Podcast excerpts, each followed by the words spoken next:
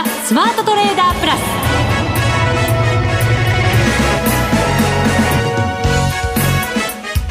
全国のリスナーの皆さんこんにちは。内田まさです。この時間はザ・スマートトレーダープラスをお送りしていきます。この方をご紹介しましょう。国際テクニカルアナリスト福永博之さんです。こんにちは。よろしくお願いします。よろしくお願いいたします。はいさて、日経平均株価3日続伸となりました。今日も236円高で終わりましたので、28,798円37銭、28,000円台後半で終わりました。高値引けです。そうです。はい。日経平均だけではございません。うん。トピックスも高値引けでございました。トピックスも高値引け。はい。はい、で、日経500も高値引け。お、本当だ。まあ、引け間際ね、だいぶ買い物が入ったみたいなんですが、商いは、はい、あのまあ、2兆円割れ、えー、連日の2兆円割れというところですかね。1兆8853億円。はい。で、大引けの商いも、あのまあ、高値引きになった割には少なくて、2800億円ぐらいしかできてないんじゃないですかね。うん。なんかあれですね。はい。そうすると上昇相場も物足りない感じですか、福永さんにとっては。まあそうですね、もちろんあのあまり上がりすぎると、あの、先週木曜日、皆さん覚えてますかね？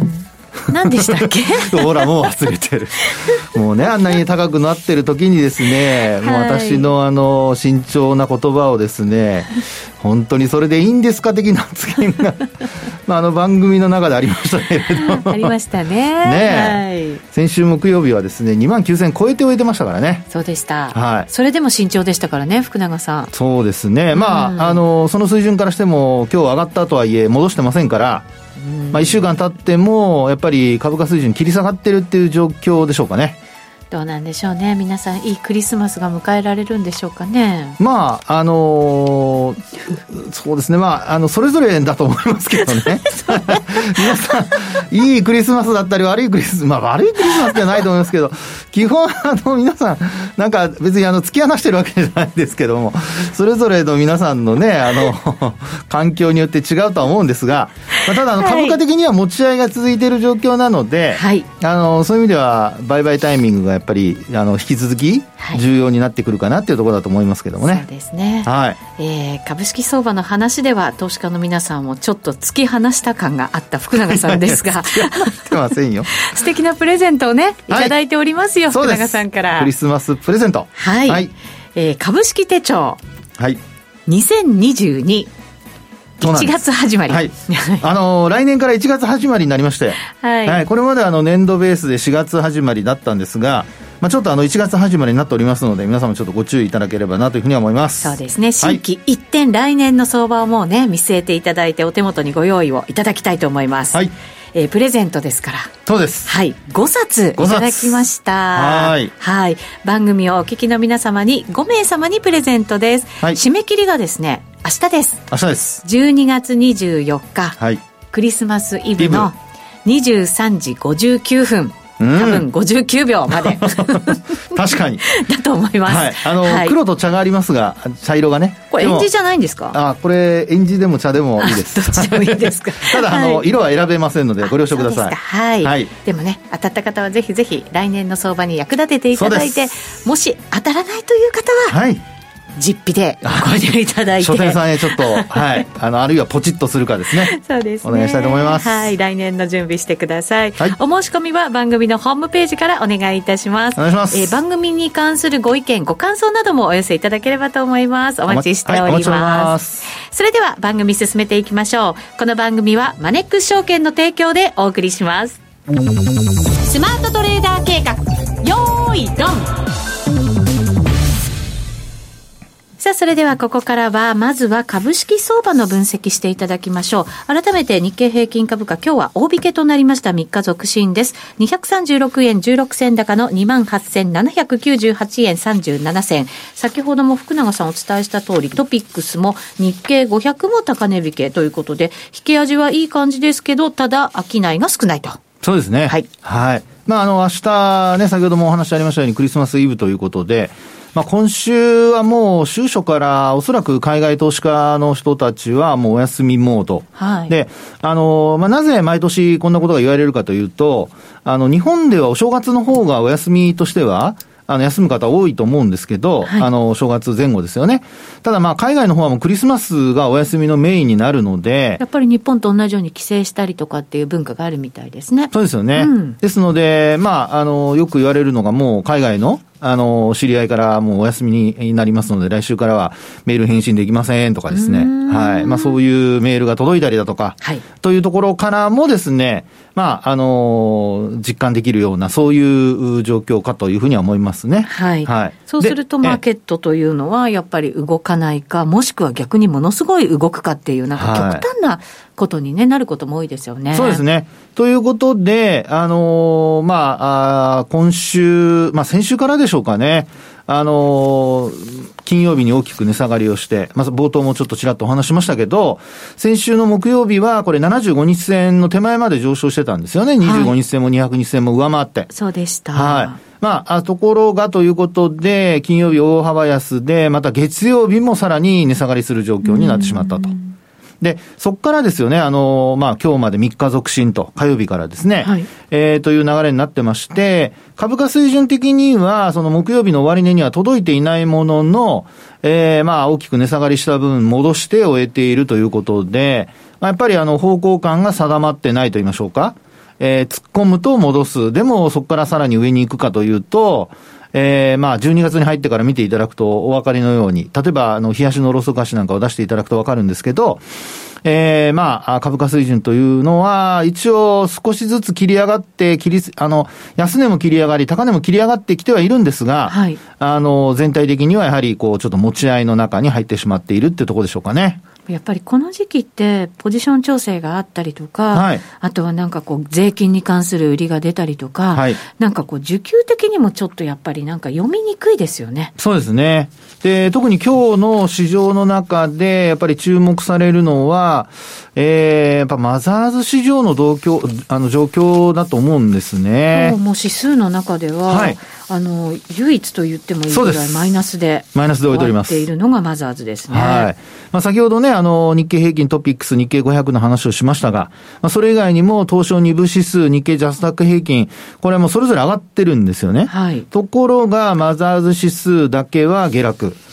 で、あの、他、東証リート指数なんかも上が上昇しておいてますので、はい、まあ本当にあの、マザーズ指数が、まあ一人負けというような、まあ、そんな状況になっているっていうところなんですよね。あの、マザーズに関しては、その IPO ラッシュというところもあって、はい、いろいろなんかね、あの、売りが出やすいとかっていう状況もあったと思うんですけれど、はい、どうなんでしょうね？そうですね。あの、マザー指数に関しては、えー、今週に限ってみればですよ。あの、まあ、冷やしで見ると、とにかく今日はもう下落ということで、えー、流れとしては良くない流れには見えますが、はい、まあ、ただ一応あの、週足で見ると、一応、まあ、今日までのところ下落したとはいえ、陽線なんですよね。そうですか。はい。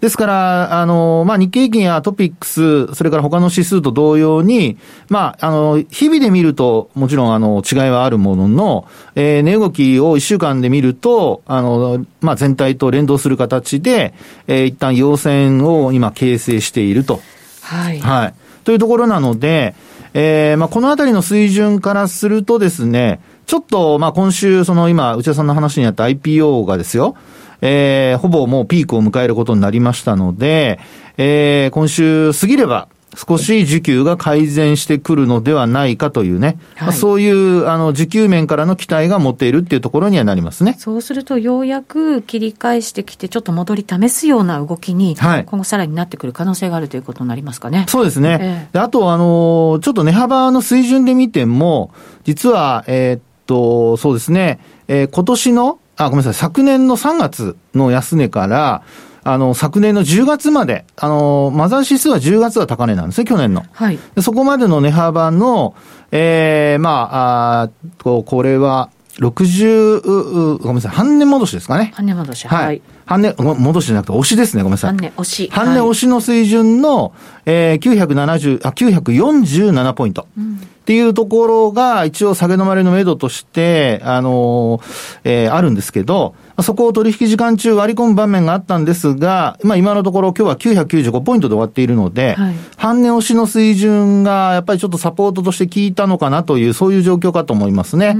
まあ、ですので、あの、まあ来週以降、あの株価水準がこの水準割らなければ、基本的には、あの、一旦底入れの可能性が出てくるのではないかなというところでしょうかね。うん、なるほど。はい、そうすると、まあ、需給的な改善もあって、ここからどうですか？もう、あと、今年も残り1週間はい。になりますからね。そうですよね。えー、まあ、ですので、あの、値動き的には、あ株価水準が想定、まあ、あの、新興市場が一旦底打ちをしたと、特に、あの、マザー指数が底打ちをしたということになれば、まあ、全体相場を見ても、あの、換金売りだとか、はい、まあ、そういったものは一旦収まってですね、えー、あとは、あのまあ、あ外部環境、特にそのいろんな、えー、まあそうですね、取引参加者が少ない中で、サプライズが起こると、どうしても上下動しやすくなるので、はい、まあそういったやっぱり外部環境の変化に、こう一喜一憂振らされるような、まあ、そういう状況になるのではないかと。で何もなければ、まあ、基本的にあの買い戻しが続いて、えー、株価は戻して終えるっていうような、はい、まあ、あそういうことが期待できるというのが、まあ、明日以降の状況じゃないかなと思いますけどね。まあ、海外投資家もそのクリスマス休暇ということなので、動きが本格的に出ない可能性ありますけど、はい、アメリカなんかでもちょっとなんか頭打ちしたんじゃないのっていう見る向きもあって、はい、この辺も気になるところではありますね。あのですね、えー、アメリカ株は、えー、もし皆さん、あの来週実はお話しようと思ってたんですけど、はい、もう内田さんの話があったので、今言っちゃいますが、ありがとうございます。あの、一週間ちょっと、あの、まあ、来週もちゃんと番組ありますからね。あります、あります。そうですよ。30日あるんですよね。大納会後ですよ、だから。ね、大納会後。はい皆さん、あの、聞いてくださいよ。ね、もう終わった終わったなんて言ってね、プチって切られちゃうと困っちゃうプチって切られちゃうと、あのね、はい、寂しいので。で、あの、余計なことを言いましたけども、ちなみに、その、ニューヨークダウンの月足の、ボリンジャーバンド見てほしいんですけど、はい、これ9ヶ月の私はボリンジャーバンド使ってるんですね。で、これで見ると、あの、ボリンジャーバンドがですね、えー、要は内側にこう全部収縮する形になっていて、はい、線が集まってるんですよ。で、9ヶ月移動平均線が、これ実はまだ上向きなんですけど、ええ、もし、あの、まあ、あ 9, えー、9ヶ月移動平均線を下回って終えるような状況になりますと、株価的にはですね、ちょっと下方向へブレる可能性が出てくると。これは結構ですね、そうなると、あの、ボリンジャーバンドで皆さんお話しするように、狭くなって広がるっていうパターンがあるじゃないですか。はい。で、狭くなって、あの、下方向に広がると、これも下降トレンドが出ちゃうことがあるわけですよね。下に走っていく可能性がある。はい。はい、一方で、上に離れると、今度は株価は上方向にトレンドが出てくる可能性があるので、はい、そうなると、ええー、まあ、どっちに行くかまだわかりませんが、えー、まあ上にも下にも結構大きく触れる可能性があるのではないかなというところです。うんあの先週なんかもやっぱり金融政策のね、はい、動きに注目が集まって、ええ、で、アメリカは予想通り、えー、テーパリングもちょっと早めて、ではい、で、金利も、まあちょっと視野に入ってきて、金利を上げるというね、はい、そうなるとどうなんでしょうね、株価やっぱりちょっと下方向に走るっていう方向、考えておいた方がいいんですか？それがね、あの、値動き的にはですよ、本当に今、その、まあ、どちらにも行けそうなというか、触れそうな状況なんですよね。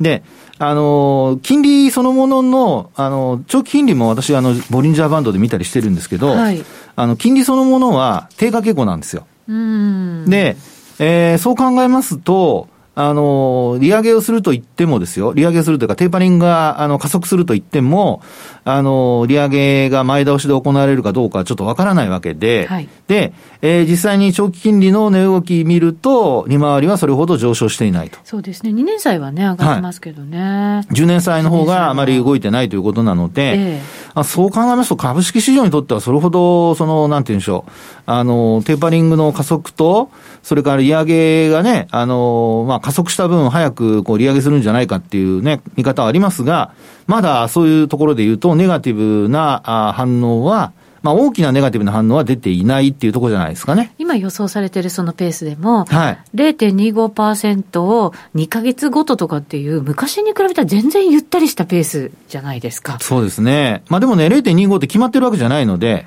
はあ、まあまあまあ、もちろんそうですね。あの、0.125で刻んでいくってことだってあり得るわけですよ。さらに刻む。うん。あのこれ別にあの、これまでいろいろとですね、0.25っていうところで出てますけど、あの、まあ、決定してるわけじゃないので、そうしなきゃいけないとかっていう決まりがあるわけでもないですから。経済状況見ながらってことですね。そうですよね。ですので、あの、まあ、あ何パーセント利上げするか、まあ、0.0いくつってとこだと思いますけど、あの、利上げの、その、まあ、幅であるとか、あと回数であるとか、まあ、その辺は、まあ、経済状況を見ながらっていうことになると思いますので、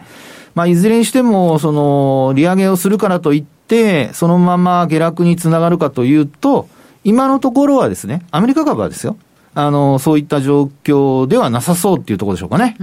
はい。ただアメリカ株が大きく下に行く、もしくは上に行くとなると、日本株への影響もかなりありそうですから、はい。どっちに行くんですかね？ね、あのー、今ですよ、はい、あのー、このまんま、あの、仮にその、さっきお話した9ヶ月移動平均線を下回った状態で終えるとなると、下に行く可能性出てくるとは思うんですけど、はい、あのー、上に、あの、上回った状態で終えるようなことになると、これ、あの、逆に結構、その、なんて言うんでしょう、さっきも話したように、触れが上下大きくなる可能性が高いので、はい、そうすると、まあ、今年の高値が3万6566ドルなんですよね。うん、あ、565ドルですね。ごめんなさい。はい、3万6565ドル。なので、えー、そこを上回って、もう4万ドルに接近っていうようなこともですね、もうあの、視野に入ってくるっていう流れになるんじゃないかなとは考えられますけどね。はい。ですからもう前半勝負じゃないですかね。あ、そうですか。来年は？もう、来週話そうと思ってたこと全部言っちゃった。またじゃあ来週、特別なものを考えてきてください。いやいや、もういいんですけどね。あの、はい。で、あの、そういったところからですね、えー、まあ、アメリカ株に関しては、やはり上昇トレンドが続いているっていう、それが崩れなければ、あの、きま、えー、基本的にはですね、右肩上がりの継続というのが、まあ、考えられるというところでしょうかね。はい。それが日本株の支えになってくれるかどうかっていう感じですかね。そうですね。はい。えー、っと、外国人の動きですけれども、先物に関しては、えっ、ー、と、これは12月の第3週のデータですね。えっ、ー、と、海外投資家1570億円の買い越しで2週連続の買い越しということになりました。ただ、現物の方は売り越しで4660億円の売り越し。これが6週連続ということですね。はい。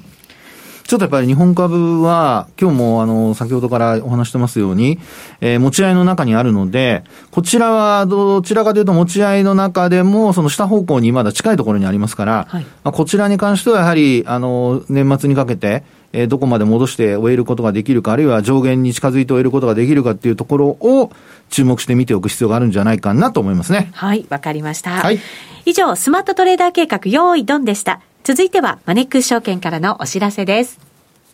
人生100年時代という言葉を聞いたことはありますか？超高齢化社会に突入する日本では、一人一人が資産運用で老後に備えることが必要と言われています。そこでマネックス証券では、資産形成を始める前に、金融資産について理解を深めていただくために、マネユニアカデミーを開講しました。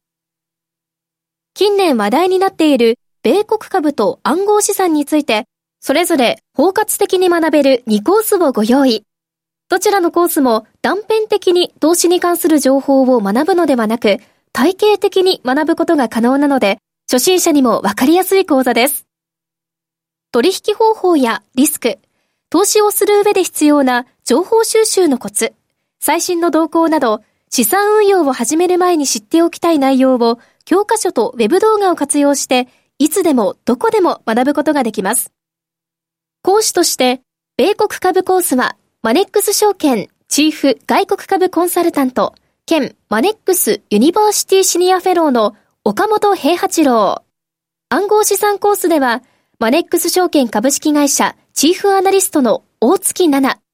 その他、豪華講師陣が担当します。わからない点はメールで何度でも質問することができ、サポート体制も充実。あらゆる情報から有効に活用できる知識を身につけませんか？マネユニアカデミーは有料の講座です。マネックス証券の講座をお持ちでなくてもお申し込みいただけます。まずは本講座を受講いただく前に、無料の体験講座で講義の進み方や雰囲気を体験してください。この機会にぜひ、マネユニアカデミーで検索。マネックス証券株式会社金融商品取引業者関東財務局長金賞第165号。ザ・スマートトレーダープラス。今週のハイライト。それでは、ここからは、為替の分析をしていただきましょう。現在、ドル円がですね、114円20銭から21銭あたりということですね。はい。今日は、ドル円の動きも小さいです。20銭幅。そうなんですよね。はい。まあ、昨日、あの、114円乗せて、はい、で、まあ、そのまま一応維持してるっていう状況ですので、うん、まあ、高値持ち合いと言えなくはないんですが、値動き的には小さいというところですよね。まあ、そうですね。はい、で、しかもこの辺で何回も止められてるっていう水準ですからね。そうですね。動きにくさはあると思いますけど。はい。で、あのー、まあ、こちらはですね、ちょっと冷やしの、あの、同じくボリンジャーバンドですね、ちょっと見ていただいて、で、バンドは一応20日の移動平均線を使ってるんですけど、これを見ていただくとですね、もうバンドがあの、全部またまたこれも内向きなんですよね。そうですね。はい。で、ただ、その、まあ、あニューヨークダウなんかの9ヶ月移動平均線と違うのは、9ヶ月移動平均線はまだ上向きなんですよね。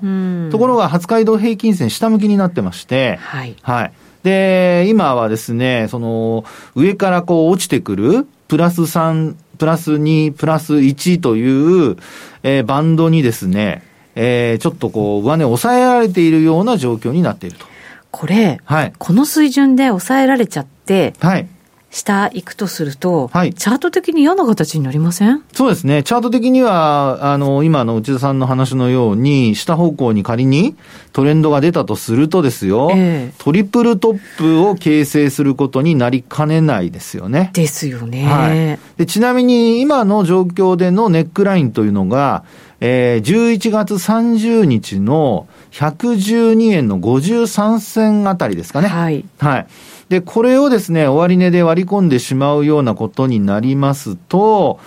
ええー、まあ、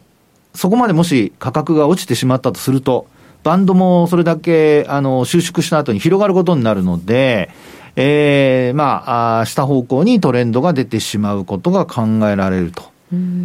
ただですね、今のところ、はいあの、こういう時に本当に下行くのかどうかって不安になるじゃないですか。うん、ね、抑えられるんじゃないかとか、でも上に行くんじゃないかとか、両方やっぱ気になりますよね。はい、そういう時に私が使ってるのは、あの、